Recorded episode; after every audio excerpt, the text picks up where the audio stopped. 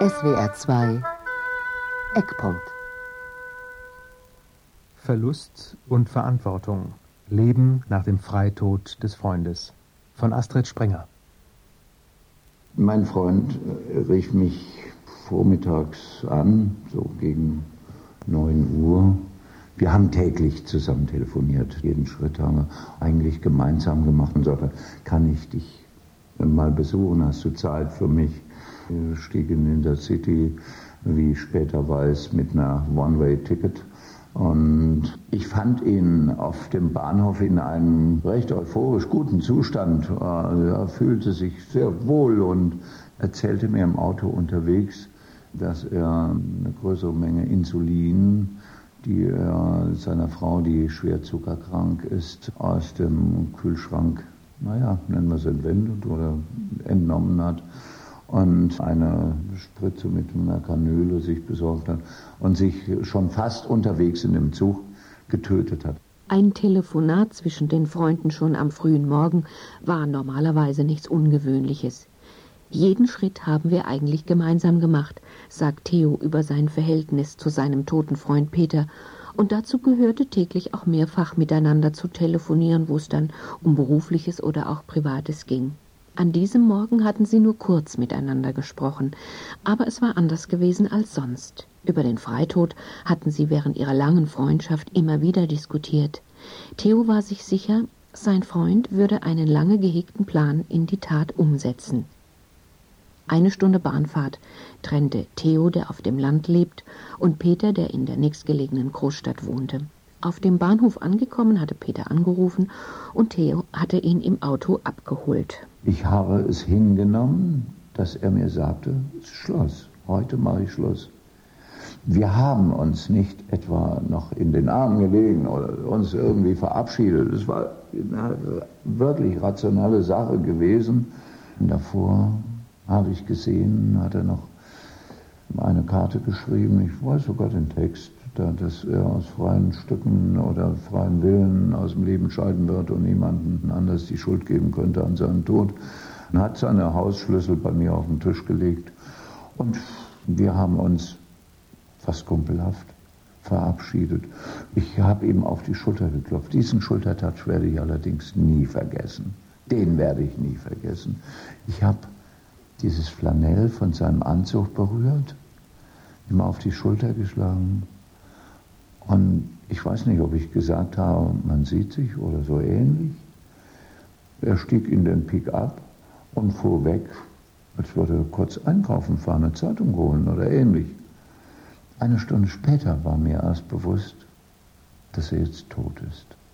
In der Nacht habe ich es mir dann weggeredet, habe aber gleichzeitig einen engen Freund angerufen und gesagt, einfach weil ich etwas hören wollte, ob ich vielleicht etwas, eine verbotene Tat, eine äh, moralische Unkorrektheit begangen habe, vielleicht kann ich noch mal was gut machen irgendwie. Ich kam zu keinem Ergebnis. Es war ziemlich äh, durcheinander. Ich bin eingeschlafen. Theo und Peter waren einander über mehr als 30 Jahre so eng verbunden, wie es Freunde nur sein können. Kennengelernt hatten sie sich in einer Wohngemeinschaft. Peter arbeitete als Designer und Architekt, Theo war Bauingenieur. Im Laufe der Jahre bildeten der Künstler und der Techniker immer mehr eine Symbiose.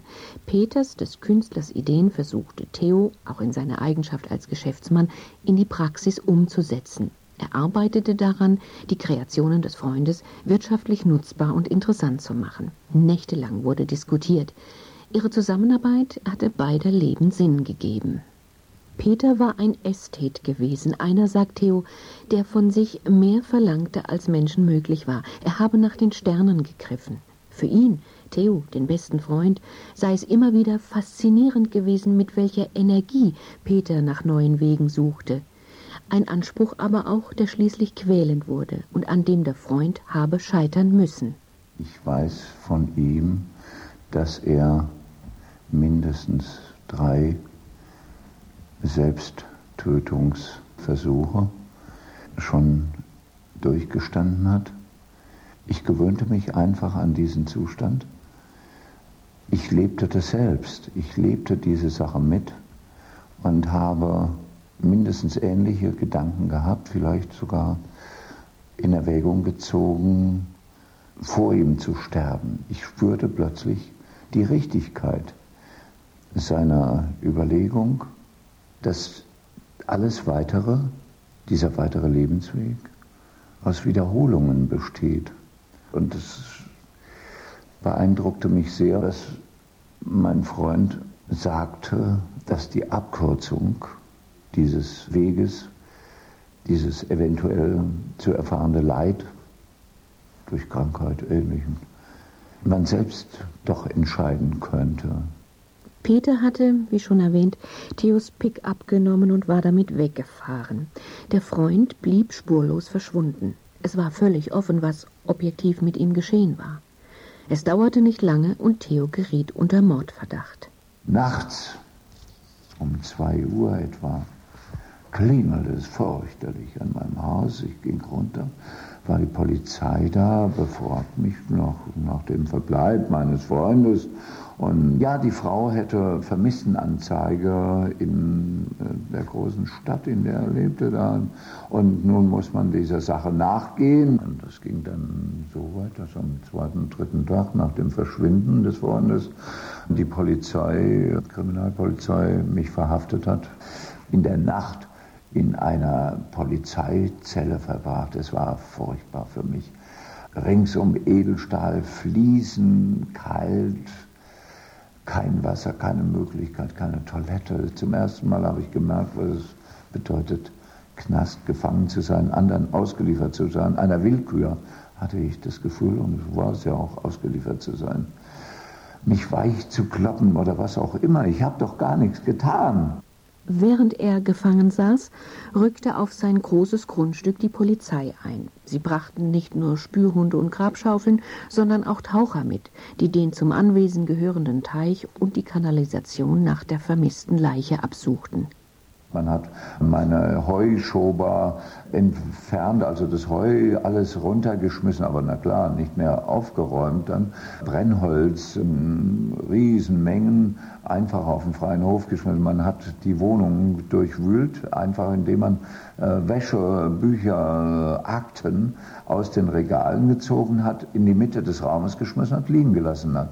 Später, nach meiner Haftentlassung, habe ich diese Sache gesehen. Ich hatte das Gefühl, dann, ich muss das Haus anzünden, ich muss alles abbrennen, ich muss alles vernichten, was hier gelaufen ist. Ich war plötzlich einer Sache ausgeliefert gewesen, der ich, ich merkte es, nicht mehr gewachsen war. Erst Tage später fand die Polizei den vermissten Freund in einem entfernten Waldstück tot auf. Danach bestand kein Zweifel mehr, dass sich Peter selbst getötet hatte. Der Mordverdacht war hinfällig und Theo kam wieder auf freien Fuß. Durch den Mordverdacht und den daran anschließenden Gefängnisaufenthalt hatte er innerhalb kürzester Zeit zwei traumatische Erlebnisse zu bewältigen.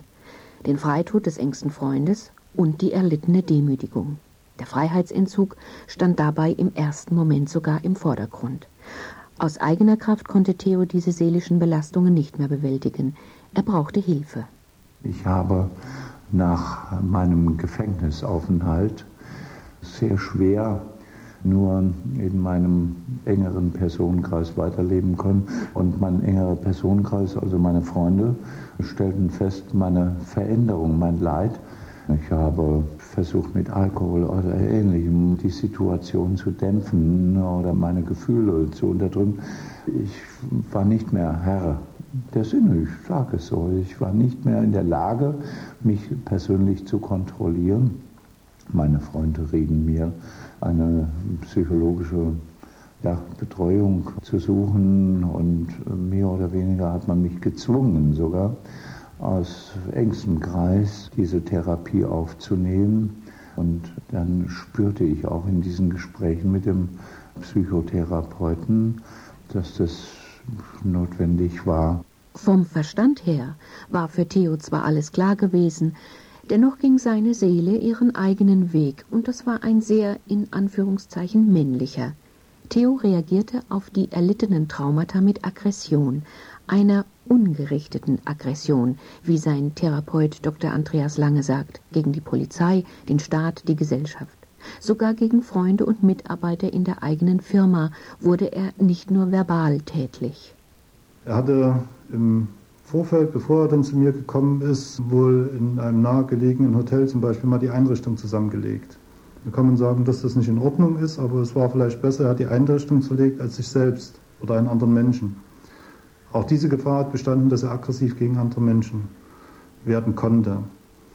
Er war zu dieser Zeit hochgradig suizidgefährdet. Von einer Sitzung zur anderen war nie klar, ob er tatsächlich auch kommt oder ob er sich tötet in der Zwischenzeit. Und diese Aggression, mit der er nicht umgehen konnte, galt es zunächst zu kanalisieren, zu richten, zuzuordnen. Das heißt, die Aggression kam hauptsächlich aus diesen Verlusterlebnissen heraus. Im Vordergrund der Verlusterlebnisse selbst stand äh, der Tod von seinem Freund. Er galt als sein einziger Vertrauter, besonders als sein einziger männlicher Vertrauter. Und dieser Freund hatte besonders hinsichtlich von Identifikationsprozessen eine hohe Bedeutung für ihn. Wie wichtig der Freund für ihn war, das wurde für Theo erst nach dessen Tod deutlich. Ich habe plötzlich ein Leid gespürt, einer ja, ja, fast ohne Narkose, einer Amputation eines Körperteils und spürte, dass ich Frage und Antwort, dass ich immer noch den Dialog mit meinem Freund hatte in Wirklichkeit ging es uns letztlich darum, den Spiegel zu bekommen. Ich denke schon, dass die beiden sich gegenseitig den Spiegel vorgehalten haben, aber ich glaube auch, dass das Besondere dieser Beziehung war, dass sie sich beide jeweils mit dem anderen identifiziert haben. Das heißt, dass sie beide ein Stück des eigenen Lebens sozusagen im anderen gelebt haben. Und dieser Identifikationsprozess, denke ich, wird es nach dem Tod des Freundes meinem Patienten so schwer gemacht haben, dort auch wirklich loszulassen. Es fiel ihm sehr schwer zu trauern. Anfangs war es ganz unmöglich, weil er mit dem Loslassen, dem Akzeptieren des Todes dieses Freundes ja auch ein Stück seines eigenen Ichs, was im Freund gelebt hat, loslassen musste. Ich denke auch, es war besonders wichtig für ihn, dass er mit seinen Schwierigkeiten nach dem Tod des Freundes auch zu einem männlichen Therapeuten gegangen ist und nicht zu einer Therapeutin. So wie viele Menschen, die nahe Angehörige, den Freund oder die Freundin durch Suizid verlieren, musste sich auch Theo den Vorwurf gefallen lassen, du hättest es verhindern können. Manche hielten ihn sogar tatsächlich für den Mörder.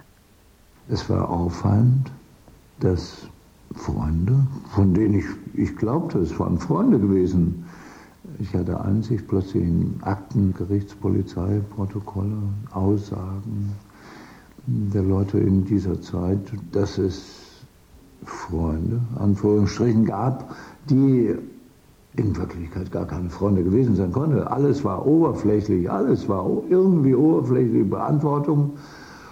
Und das führte letztendlich dazu, dass ich mich von diesen Freunden getrennt habe.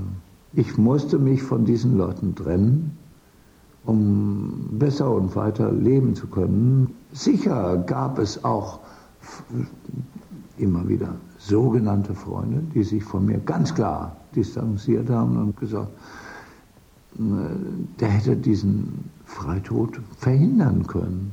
Ja, was wäre es gewesen, nicht? Aber diese Frage stellt sich überhaupt nicht für mich. Nun, aber die haben sich mit Schrecken von mir abgewandt. Ob ich letztendlich der Sache nachtraue, das weiß ich nicht genau. Das sind an sich die vordergründigen Fragen. Hätte ich es merken können, hätte ich es verhindern können? Die äh, dahinterliegenden Fragen, für mich als Psychotherapeuten eigentlich wichtigeren Fragen, sind die, wie war die Beziehung zwischen den beiden? Wenn sich jemand wirklich umbringen will, kann ich es nicht verhindern. Wenn er es wirklich tun will, dann wird er es tun und es wird keinen Menschen auf dieser Welt geben, der ihn wirklich davon abhalten kann. Wenn sich zum Beispiel jemand suizidieren will, der sein Leben wirklich als lebensunwert sieht und ich verhindere das, dann weiß ich nicht, ob das moralisch, ethisch vertretbar ist. Der Beziehungsaspekt, den ich erwähnt hatte, ist aus meiner Sicht viel wichtiger. Wie offen waren wir? Wie sehr haben wir uns im Leben unterstützt? Wie tragfähig war diese Beziehung? Wie viel wusste ich vom anderen? Wie viel wusste der andere von mir? Häufig ist es auch so, dass diese Ahnung, dass der andere sich etwas antun wird, vorhanden ist. Zumindest bei sehr emotional getragenen und nahen Beziehungen. Und wenn es eine tragfähige Beziehung ist, denke ich, gehe ich auch hin zu dem anderen und suche mit dem das Gespräch darüber. Bis dahin, dass ich auch konkret meine Ängste, dass der andere sich suizidieren könnte, anspreche. Aber das geht eben nur in einer tragfähigen Beziehung. Und häufig sind Beziehungen nicht tragfähig, auch wenn sie so erscheinen. Eine der Grundideen in dieser Beziehung war, wenn ein Suizid stattfindet, wird er gemeinsam stattfinden. An diese Vereinbarung hat sich der Freund nicht gehalten, mein Patient aber auch nicht. Aus mir heute noch unerfindlichen Gründen habe ich es einfach nicht geschafft. Ich fand mich zunächst feige, nachdem ich wusste, mein Freund hat sich getötet. Ich habe es nicht geschafft und plötzlich eine Kraft geschöpft, weiterzuleben. Der Tod des Freundes hat für meinen Patienten auch eine Enttäuschung bedeutet. Das heißt, die Tatsache, sein Freund hat sich suizidiert, ohne ihn und sehr konsequent, hat meinem Patienten gezeigt, dass hinter der Täuschung, der bisher aufgesessen war, etwas anderes gewirkt hat. Er hatte sich getäuscht über die Realität der Beziehung, über die Symbiose in dieser Beziehung, über diese Identifikation, über diese Gleichwertigkeit und Gleichheit in dieser Beziehung. Die hat sein Freund beendet. Er hat etwas anderes getan als mein Patient. Und das war die Enttäuschung. Aber ich denke, wir haben zumindest über die Therapie erreicht, dass er damit leben kann. Ich kann den Toten erst dann loslassen, wenn mir klar ist, welche Bedeutung er für mich hatte und wenn mir es gelingt, auch ohne den anderen zu leben. Wenn ich sage, dass ich ohne den anderen nicht leben kann, ist dort eine Abhängigkeitsbeziehung vorhanden. Und Abhängigkeitsbeziehung heißt, dass ich andere für mich, für meine eigene Existenz benutze. Die Lebenskunst besteht darin, das reflektieren zu können und damit umgehen zu können.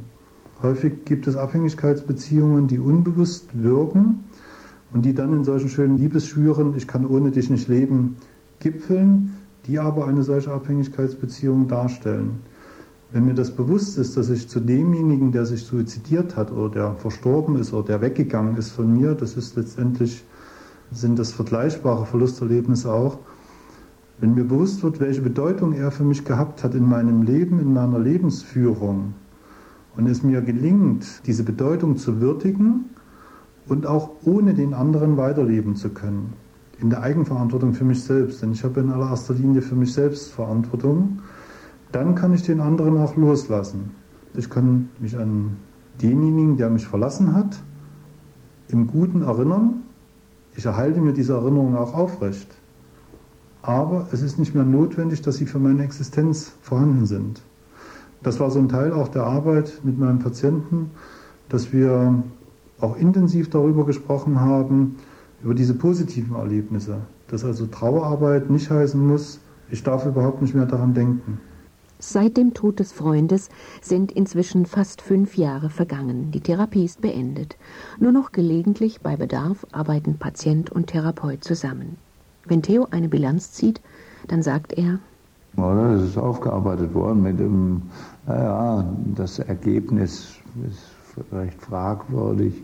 Ich habe bis zum heutigen Tag immer noch, ja, wenn die Frage nach dem Tod meines Freundes, stundenlang kann ich berichten, was ich erlebt habe und ich kann damit insgesamt nicht fertig werden.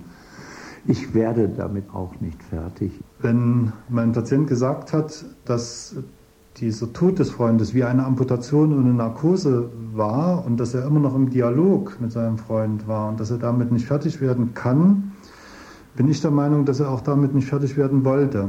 Ich kann nicht heißt für mich als Psychotherapeut immer, ich will nicht. Teils bewusst, teils unbewusst. Und er wollte nicht, weil er diese Trauerarbeit nicht leisten wollte, unbewusst, weil er mit einer gut geleisteten Trauerarbeit akzeptieren müsste, dass dieser Freund endgültig und für immer und definitiv tot ist und nicht mehr für ihn vorhanden ist. Wenn suizidgefährdete Patientinnen oder Patienten zu ihm in die Praxis kommen, dann erzählt Andreas Lange gern ein Gleichnis des polnischen Aphoristikers Stanislaw Jerzy Letz. Er hat einmal gesagt, der Suizid ist die letzte aller Türen, doch nie hast du an alle schon geklopft. Aber vor dieser Tür sind andere Türen. Und ich biete dann meinen Patienten in diesen Situationen an, die eine oder andere Tür zu öffnen und mit ihm gemeinsam reinzuschauen. Hinter diesen Türen können neue Beziehungen sein, hinter diesen Türen können neue Erfahrungen sein, hinter diesen Türen können neue Aufgaben sein, hinter diesen Türen können neue Herausforderungen sein. Ich habe vor vielen Jahren die chinesische Schriftsprache studiert. Dort beginnt man philosophisch mit dem Ich, das Zeichen Ich und dem Zeichen Du diese beiden Ich und Du, diese Strichzeichen beinhalten alle Strichzeichen der gesamten chinesischen Sprache. Und das Ich ist in der chinesischen Philosophie sehr weit vorne angesiedelt. Es geht auch in meinem Denken grundsätzlich erstmal um mich. Das mag in manchen Ohren hart und unverständlich klingen und die Frage aufwerfen, wie kann ein Mensch so egoistisch denken? Wo ist die Verantwortung für die ihm Nahestehenden? Für den Therapeuten Andreas Lange stellen sich diese Fragen nicht. Ich vertrete hier keine spezielle Therapieschule. Diese meiner Erfahrungen rühren aus meiner eigenen Arbeit heraus, auch aus meinem eigenen persönlichen Lebensweg. Und ich gehe davon aus, dass prinzipiell jeder Mensch in allererster Linie für sich selbst die Verantwortung hat. Und dass ich erst dann Verantwortung für andere übernehmen kann, wenn ich meiner eigenen Verantwortung mir gegenüber gerecht werden kann. Und da stehe ich immer im Vordergrund, nicht im Sinne des negativ gesehenen Egoismus, sondern des eher so zu bezeichnenden Egozentrismus, diese Selbstfürsorge, die ich mir gegenüber schuldig bin. Wenn mein Patient zu seiner Freundin an dem einen Tag sagt, dass er sie liebt, und er sich am nächsten Tag selbst tötet, dann verletzt er damit nicht seine Freundin. Wenn seine Freundin sich verletzt fühlt, dann ist es in erster Linie ihr Problem. Denn sie ist für sich verantwortlich und mein Patient ist für sich selbst verantwortlich. In SWR 2 Eckpunkt hörten Sie Verlust und Verantwortung. Leben nach dem Freitod des Freundes von Astrid Springer.